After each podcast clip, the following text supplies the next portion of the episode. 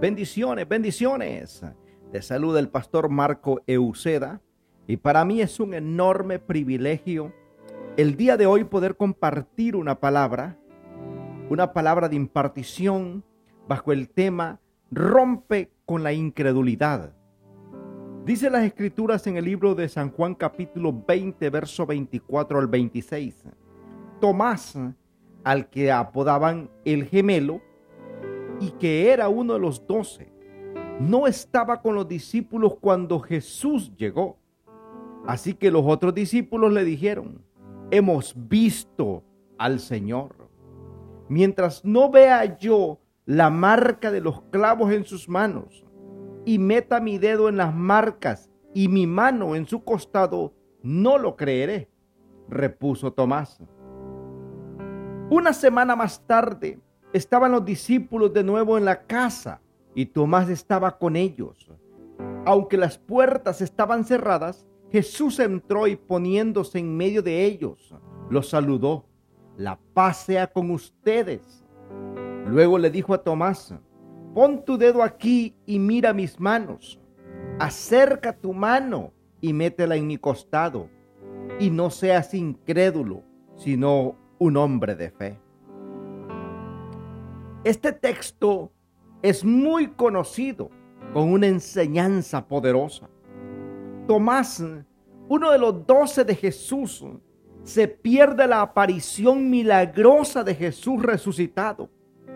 Luego alega para, para poder creer lo que otros han visto. Necesita pruebas y evidencias, Tomás. No está mal lo que pide. El detalle es que para ser gente de fe necesitamos más fe y menos cálculos. Movernos más por fe que por vista.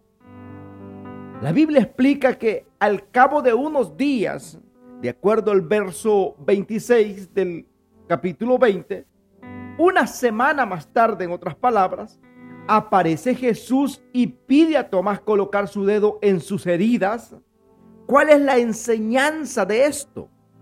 No seas incrédulo, sino un hombre de fe. Tomás era un hombre leal a Jesús, pero no dejó espacio para lo inimaginable. Vivió esperando siempre explicaciones. Vivió esperando respuestas.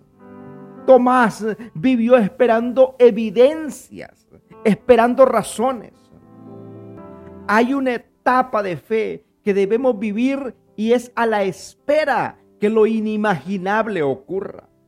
En esa enseñanza podemos ver de que Jesús, si hay algo que no le agrada a Él, es la incredulidad.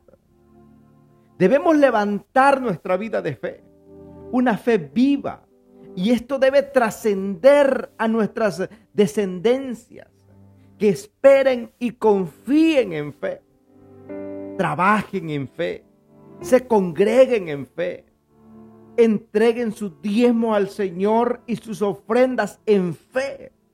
Con esto nos referimos a hacer las cosas a pesar de que no tengamos las evidencias o los frutos que todavía estamos esperando, pero que sin duda van a llegar de un momento a otro porque no caminamos por vista, caminamos por fe. En el libro de Hebreos capítulo 10, verso 23, dice la palabra que debemos mantener firme, sin fluctuar la profesión de nuestra esperanza, porque fiel es aquel que prometió. Hay etapas en la vida y en las familias en donde todavía no tenemos lo esperado pero lo imaginable está por llegar. Persistamos. Desarrollémonos en el hábito de la oración, en el hábito de la espera. Estar expectantes de que un de repente de Dios va a ocurrir en nuestras vidas y lo glorioso de Dios se va a manifestar. Ahí veremos un tiempo de evidencias y de señales que están por venir. La Biblia explica que ya los otros discípulos habían visto a Jesús, pero Tomás se perdió la primera aparición del Maestro. Esto significa que hay gentes, familias, eh, que ya han visto las respuestas que la nuestra ha estado esperando. Sanidades, conversiones, finanzas, milagros inauditos, aceleramiento en el ministerio.